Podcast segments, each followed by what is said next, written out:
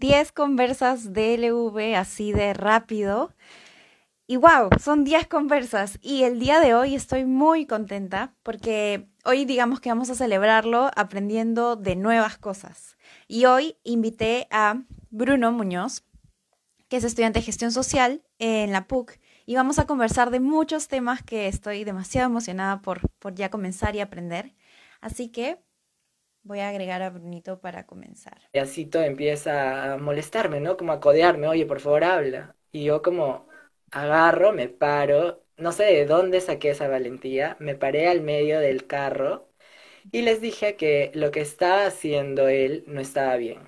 Que hacer un chiste sobre la orientación sexual de una persona era eh, algo que no, está, no era normal eh, porque violentaba a un grupo a un grupo que ya es totalmente vulnerable en nuestra sociedad.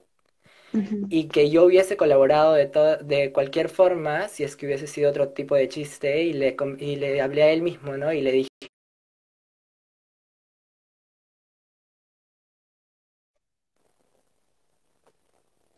Hola. Hola, Olenka, ¿cómo estás?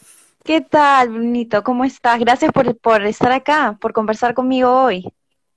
Gracias a ti por la invitación. En realidad estoy muy emocionado de poder compartir un poquito de lo que sé, de mi experiencia, del activismo que vengo realizando en redes.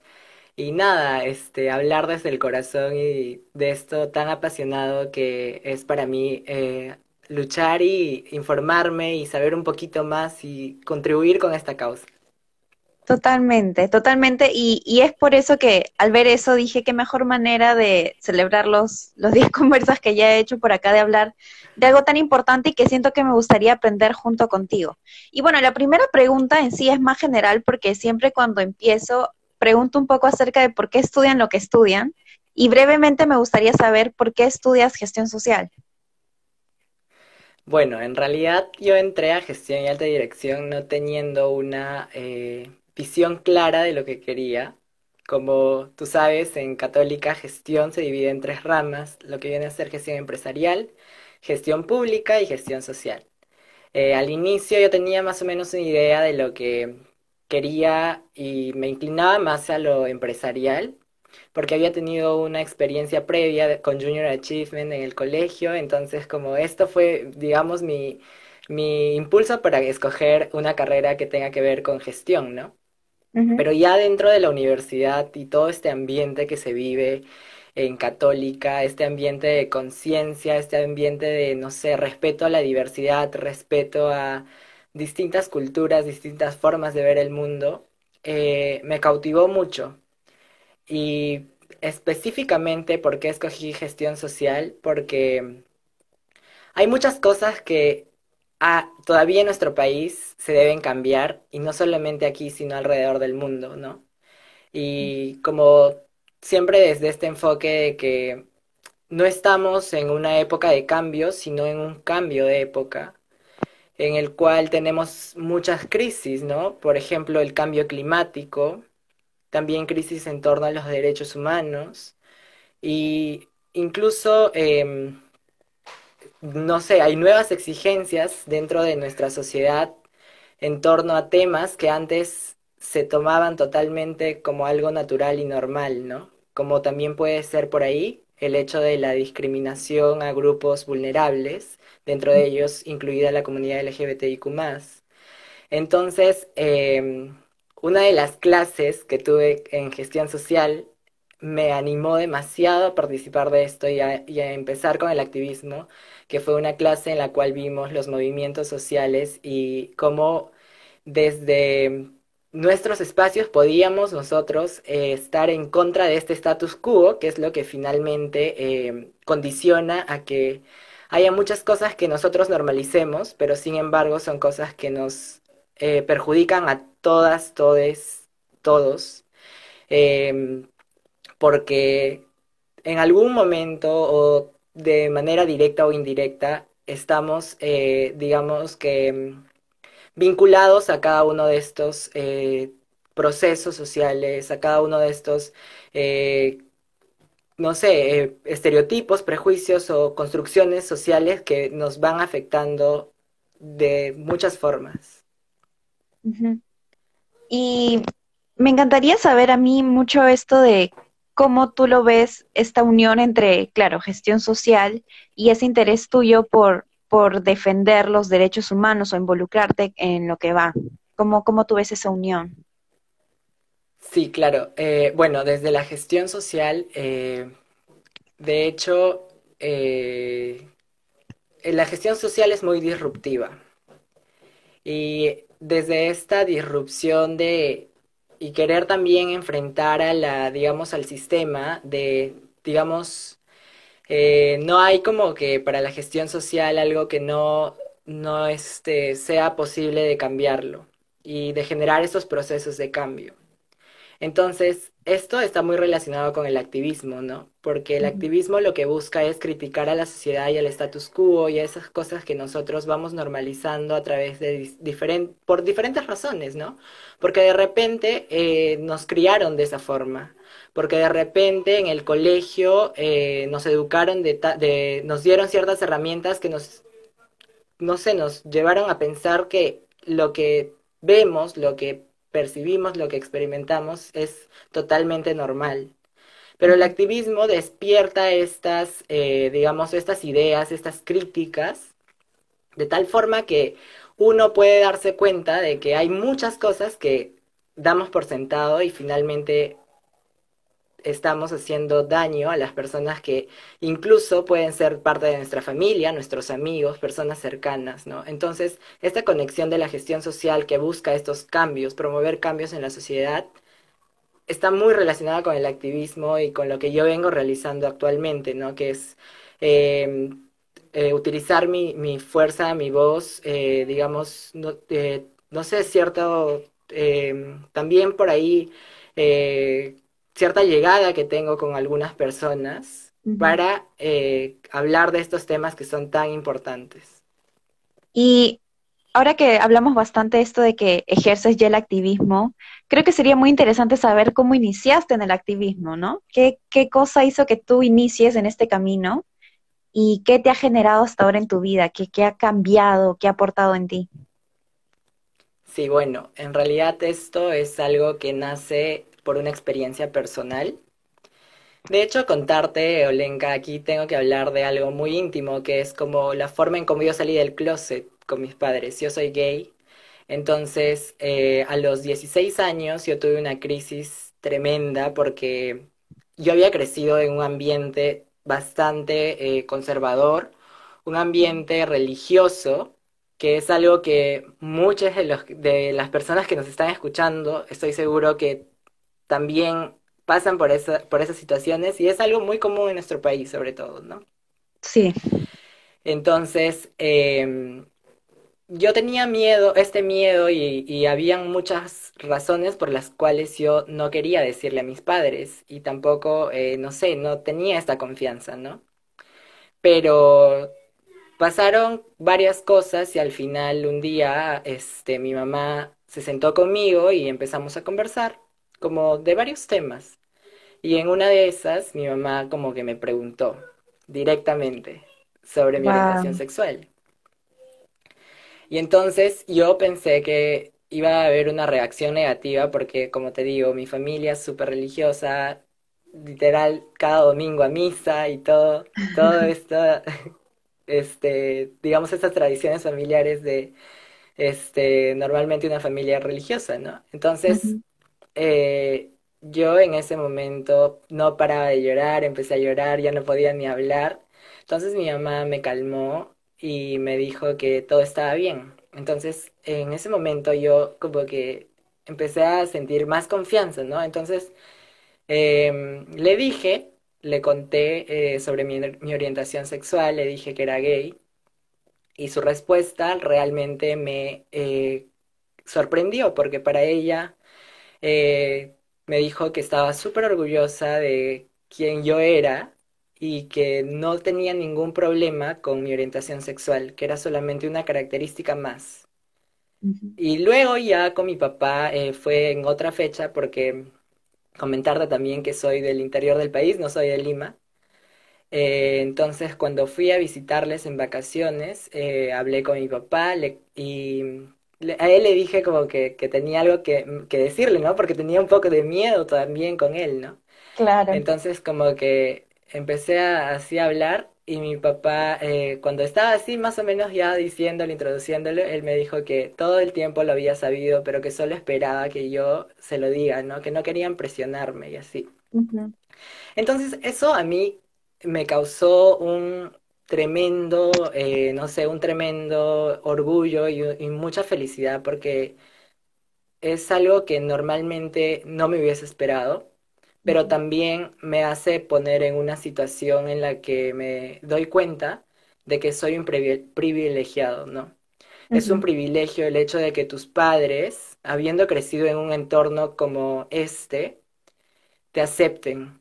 Y entonces, en ese momento y a partir de varias vivencias que ya luego se fueron gestando, eh, conmigo es co- que yo decidí eh, finalmente iniciar con este activismo, ¿no? Y comentarte de una experiencia que creo que también es una de las que marcó muchísimo en este sentido, que una vez eh, yo venía este, en el transporte público saliendo de la universidad y tú sabes que a veces se suben personas a contar chistes o a veces a, no sé, a vender por ahí, ¿no? sí. Entonces eh, se subió un payasito y estaba en el carro y el, el chico empieza a contar chistes, ¿no? Y hasta cierto punto era como que me hacía gracia lo que estaba diciendo, ¿no? Entonces yo estaba compartiendo ahí riéndome. Y en una de esas eh, empieza a contar un chiste y se me acerca y me pide que colabore. Entonces yo digo, bueno, ¿no? ¿Por qué no? Como, o sea, me dice como me respondes las preguntas que yo te vaya a hacer, por favor. Y me lo dijo educadamente, entonces yo dije, normal, ¿no? Y Claro. empieza a contar su chiste y era un chiste de tono homofóbico. Entonces, yo no sabía cómo reaccionar y en ese momento lo único que atiné a, a hacer, decir fue como callarme. Porque me hizo la pregunta, empezó a hacer su chiste, no recuerdo cuál era el chiste, pero empezó a hacer su chiste y yo me callé, no sabía qué decir porque era algo que literalmente iba en contra de lo que yo era y me ponía en una situación incómoda. Entonces me callé y el, y el payasito empieza a molestarme, ¿no? Como a codearme, oye, por favor, habla. Y yo como agarro, me paro, no sé de dónde saqué esa valentía, me paré al medio del carro y les dije que lo que estaba haciendo él no estaba bien, que hacer un chiste sobre la orientación sexual de una persona era eh, algo que no está, no era normal eh, porque violentaba a un grupo, a un grupo que ya es totalmente vulnerable en nuestra sociedad. Y que yo hubiese colaborado de, de cualquier forma si es que hubiese sido otro tipo de chiste y le, y le hablé a él mismo, ¿no? Y le dije como, este, ¿sabes algo? Yo respeto tu trabajo y sé que pasas por muchas cosas y por eso haces lo que haces, Totalmente. pero en un primer momento estabas contando un chiste súper bueno y puedes seguir contando chistes de esa forma, sin necesariamente tomar a un- como burla lo- en la identidad de, una- de, una- de un grupo, ¿no? Entonces yo me paré y ni siquiera pensé en lo que podía pasar ni en nada, ¿no? Eso te iba a decir. Y no sé de dónde me nació esto y sobre todo también siendo, no sé, fui un poco inconsciente y también porque tú sabes que es, no sé, no es un entorno seguro. Lima es una ciudad muy hostil para, para muchos de estos casos, ¿no? La diversidad en general. Y gente que ve y no hace nada, solo ¿Y espe- sabes qué pasó? Yo, muchos de mis amigos, cuando yo les contaba de esto, e incluso a mi psicóloga que le contaba de esto, em, Ella me decía, ¿qué pasó? Supongo que la gente te aplaudió, te apoyó. No, la gente empezó a pifiarme, a silbarme, a decir que mis papás no me habían golpeado lo suficiente, que cosas total, que yo total nunca me imaginé que iban a pasar, ¿no?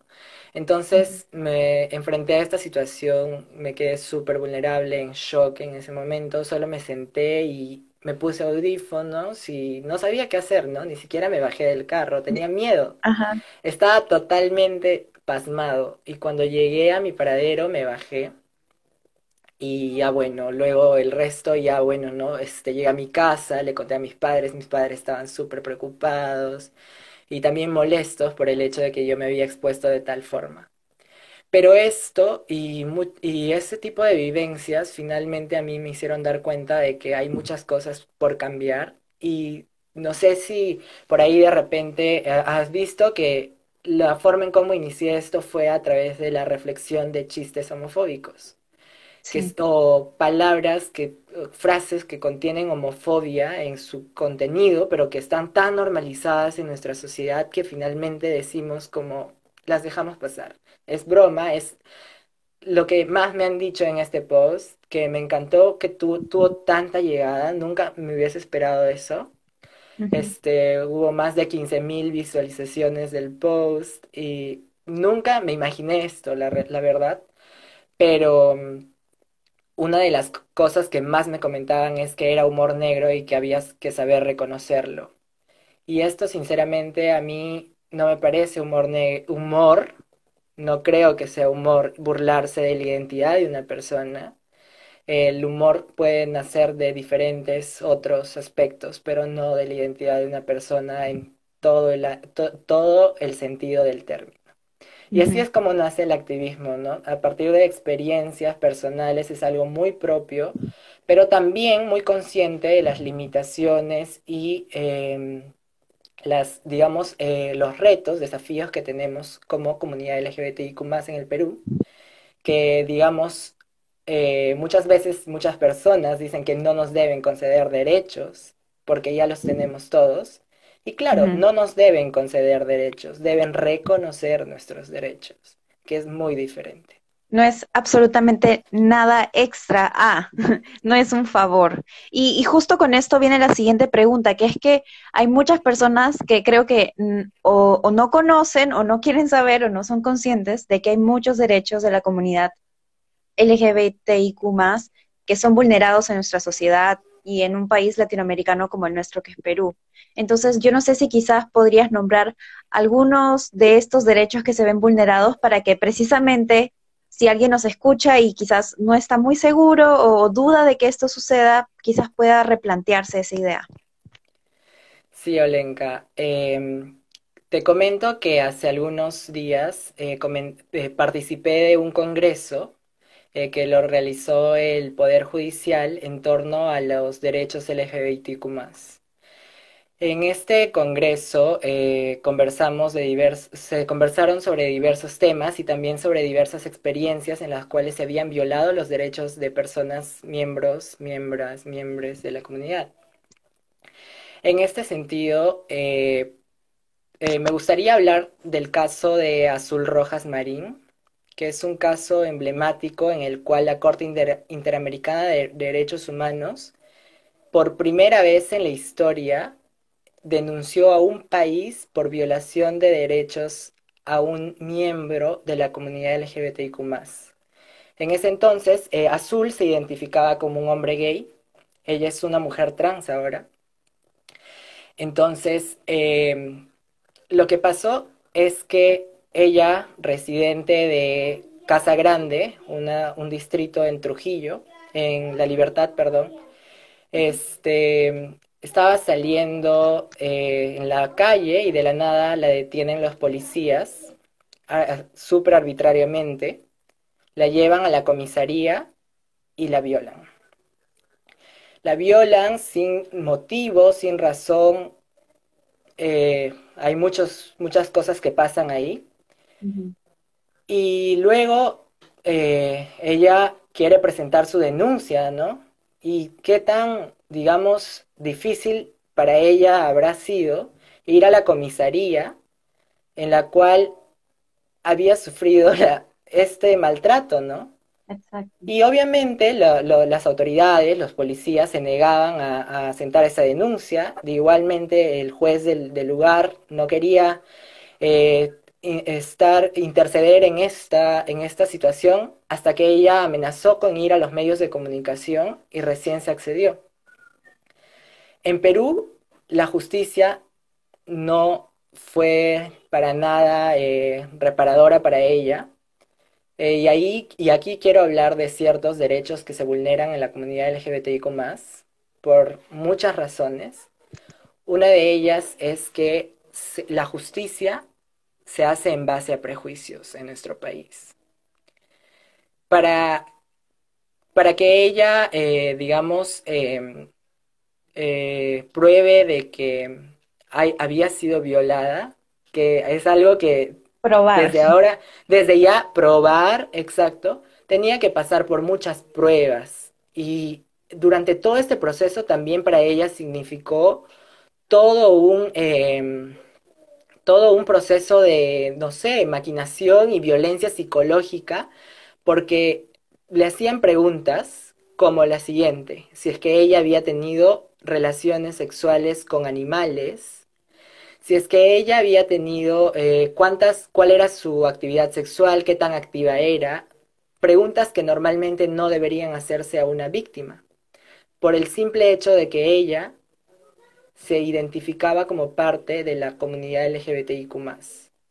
Entonces, en este sentido, la justicia de nuestro país se basa en prejuicios. Actualmente, la justicia de nuestro país no es para todas, todos, todos los peruanos. Es simplemente una justicia cisgénero, una justicia totalmente heterosexuada, y esto está muy relacionado con la ley de identidad de género, que en nuestro país no tenemos una ley de identidad de género que permita a las personas trans, por ejemplo, acceder a, al reconocimiento de su nombre social, al reconocimiento de su sexo y su identidad en el DNI y documentos importantes que son necesarios para cada ciudadano, ciudadane. No hay eso en el Perú. Entonces, les pone en una situación de total vulnerabilidad, no pueden acceder a servicios porque, digamos, em, el caso, sea este el caso de, de Rubí, digamos que es una chica trans, pero en el documento de identidad dice que se llama José.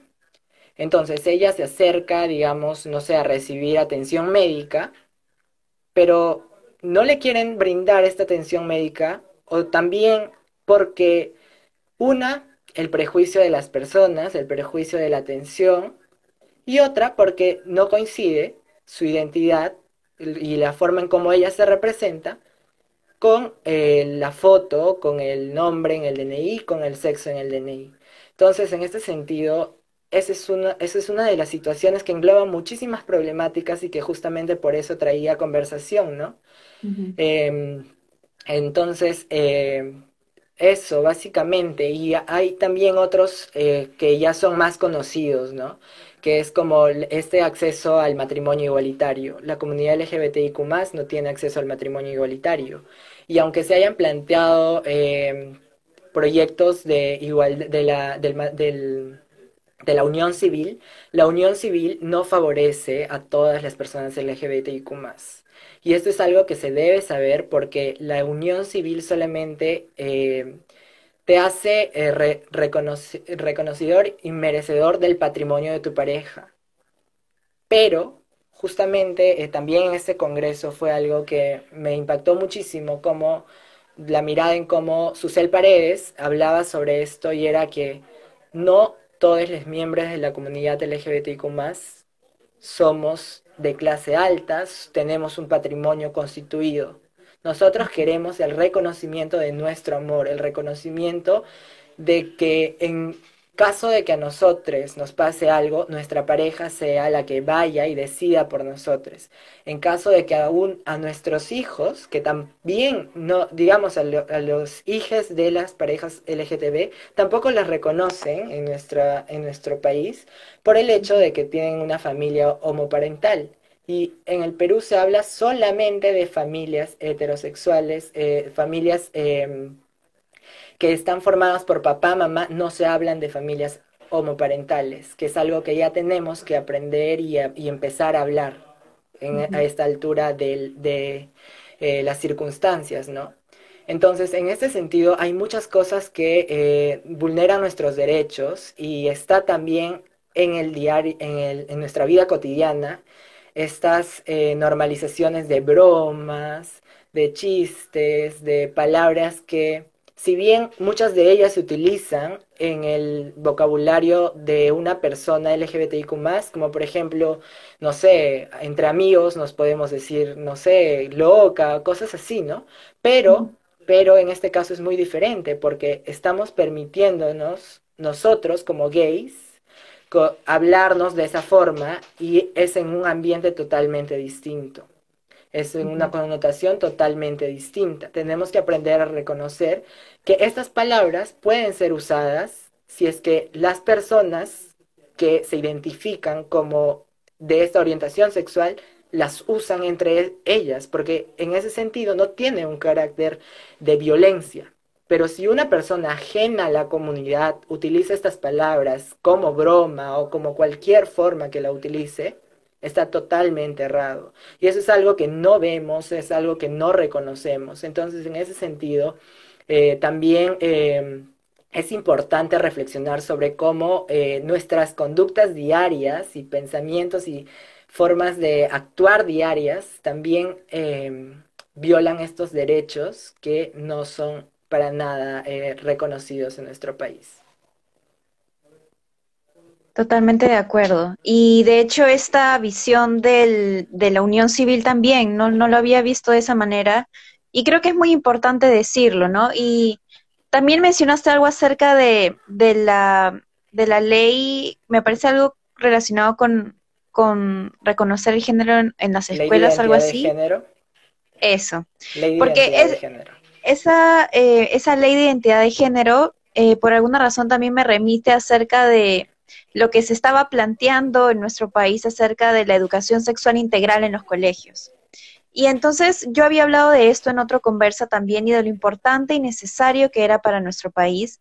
Y yo no sé si tú consideras que existe una relación entre este enfoque eh, en, la malla de educación y cómo tú crees que esto podría favorecer a justamente todo este clima y a toda esta vulneración de derechos y malos tratos y la lista continúa eh, hacia la comunidad, ¿no? ¿Tú qué opinas de eso? Claro, y es totalmente, eh, mi respuesta sería que sí, totalmente el hecho de que el, Estado no garantice una educación sexual integral y no garantice un enfoque de género en la educación, hace que estas, eh, digamos, este sistema de discriminación, este sistema de vulneración de derechos se mantenga. Porque, em, por ejemplo, em, la educación sexual integral tiene distintos eh, enfoques, ¿no? Distintos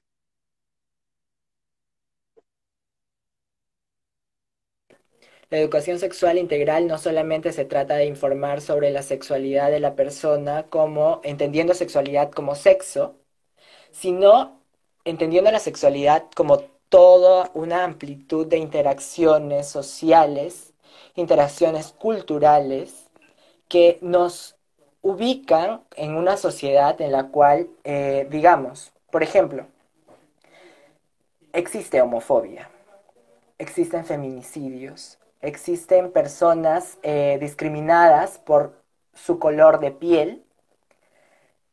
Hay muchas formas de discriminación en nuestro país eh, y es, son problemáticas que muchas personas por ahí ya ahora hay un término para desde la gestión social y distintos em, desde la sociología que se llama la interseccionalidad que hay que analizar los problemas sociales desde diferentes miradas, desde diferentes puntos y interconectarlos en, en, todo, en todo este gamaje de problemáticas que se presentan en nuestra sociedad.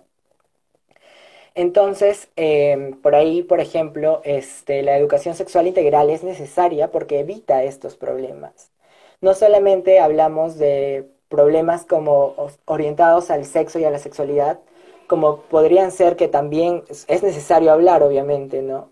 Eh, se evitan los embarazos precoces, la violencia a la mujer, em, la transmisión de enfermedades eh, de transmisión sexual, pero también se evitan otras problemáticas mayores que están normalizadas en nuestro sistema por el machismo y, la, y la masculinidad hegemónica que tanto afecta las relaciones interpersonales de los las les adolescentes en nuestro país.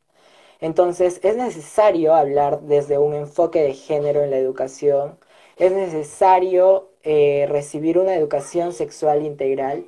Y por ahí, eh, Olenka, también aprovecho este espacio para comentarte que eh, actualmente yo vengo em, ejerciendo el cargo de coordinador de género y diversidad sexual en la ONG Transversal, que es una ONG que hemos creado con varias amigas de diferentes universidades de Lima Metropolitana y venimos trabajando desde diferentes aristas eh, para eh, articular voces de cambio social.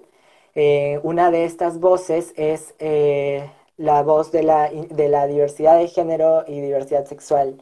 Entonces, justo ayer em, es algo como bastante que se prestaba para esta ocasión porque ayer hicimos una entrevista a la organización Sin Tabúes, que es una, una organización que nace en Católica y ha ganado varios premios en Católica y actualmente han ganado un fondo de financiamiento del, Ministerio de la Mujer y el Banco Interamericano de Derechos, de Banco Interamericano em, em, eh, y el Banco Mundial.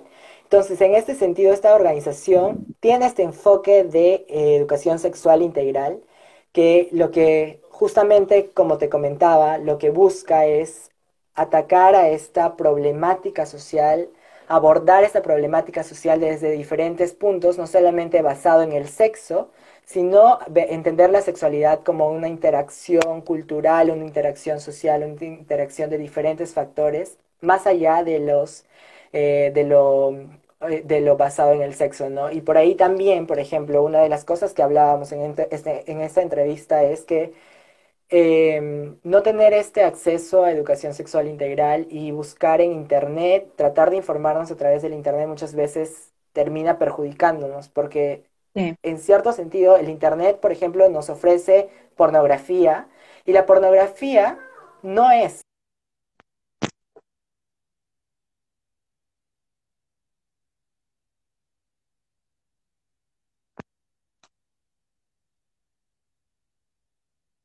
relaciones sexuales, tener, eh, ejercerlas, ¿no? Y tú, al momento de ejercer tu sexualidad también. Entonces, es toda una, eh, son varias reflexiones que se tienen que hacer y es necesario que se hable en eh, los colegios de este tema, porque así evitamos muchísimas problemáticas que afectan a la población peruana.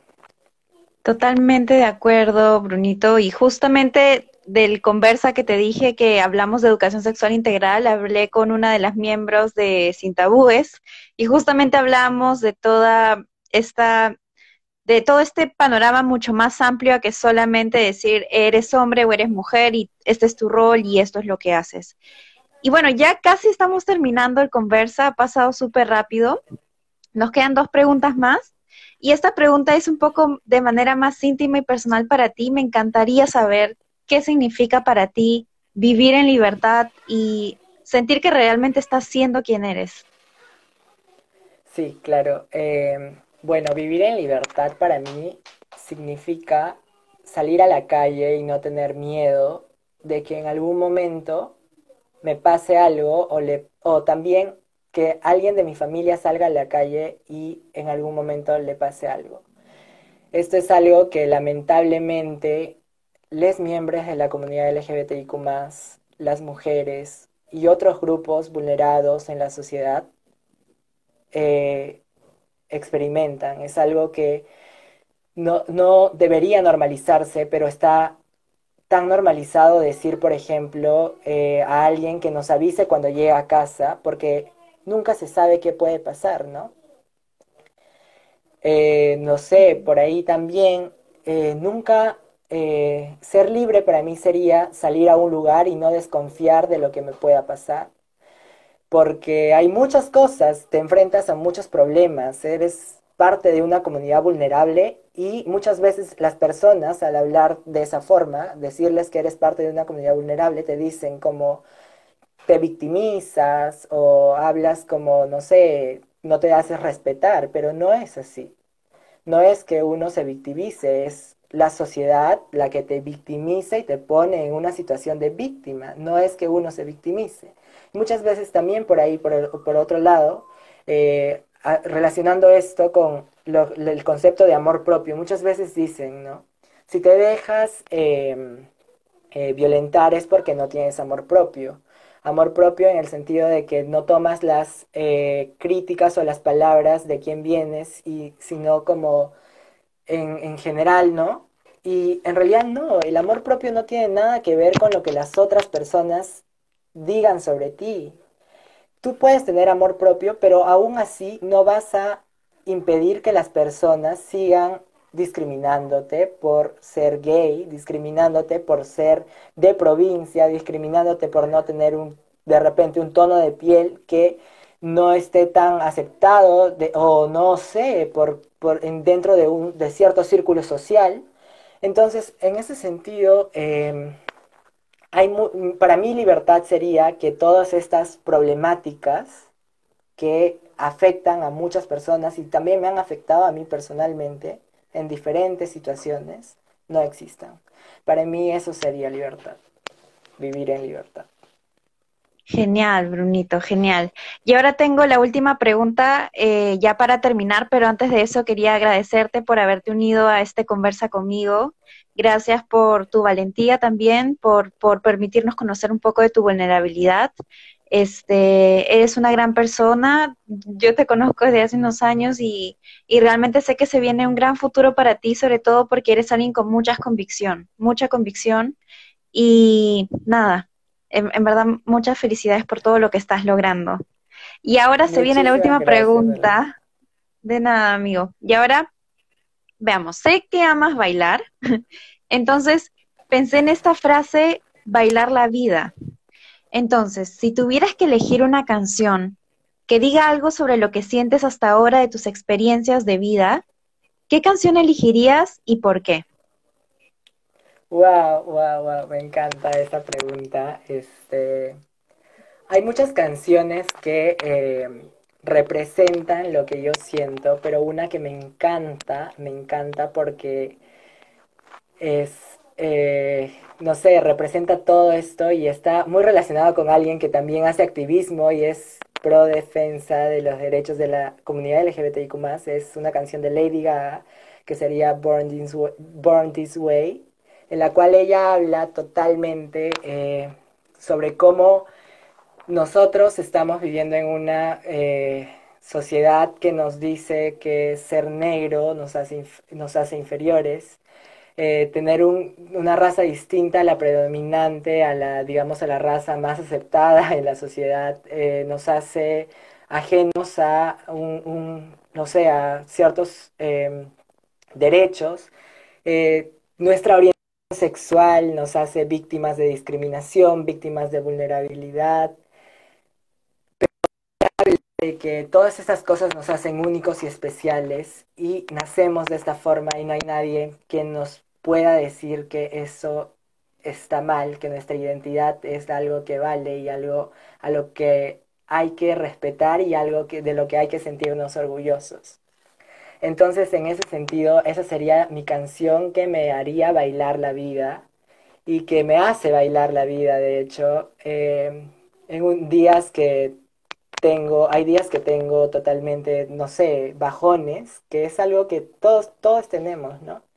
Pero em, ponerme esta canción y acordarme de todos los momentos en los que he estado abajo y me ha subido, me hace bailar la vida. Gracias, gracias Brunito por haber estado hoy. Siento que he aprendido muchísimo contigo. Es el justo estaba diciendo que era el conversa número 10 y me alegra mucho de poder hablar de temas. Gracias. Y me alegra mucho haberte tenido aquí.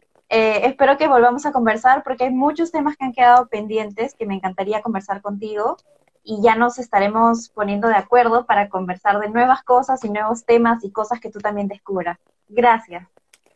Gracias a ti, Olenka, por el espacio y por permitirme hablar de este tema, que es algo que me apasiona y que también es algo que muchas veces no hablamos en espacios como Instagram, que normalmente está bombardeado de felicidad y felicidad y felicidad y no hablamos de lo que realmente debería y perfección. Justamente por eso quería darle también eh, una, no sé, un toque diferente a mi Instagram y utilizar mi Instagram de una forma diferente de hablar de temáticas que normalmente no hablamos, ¿no? Y muchísimas gracias por el espacio y éxitos en este proyecto y felicidades por la conversa número 10 y me encanta ser parte de esta.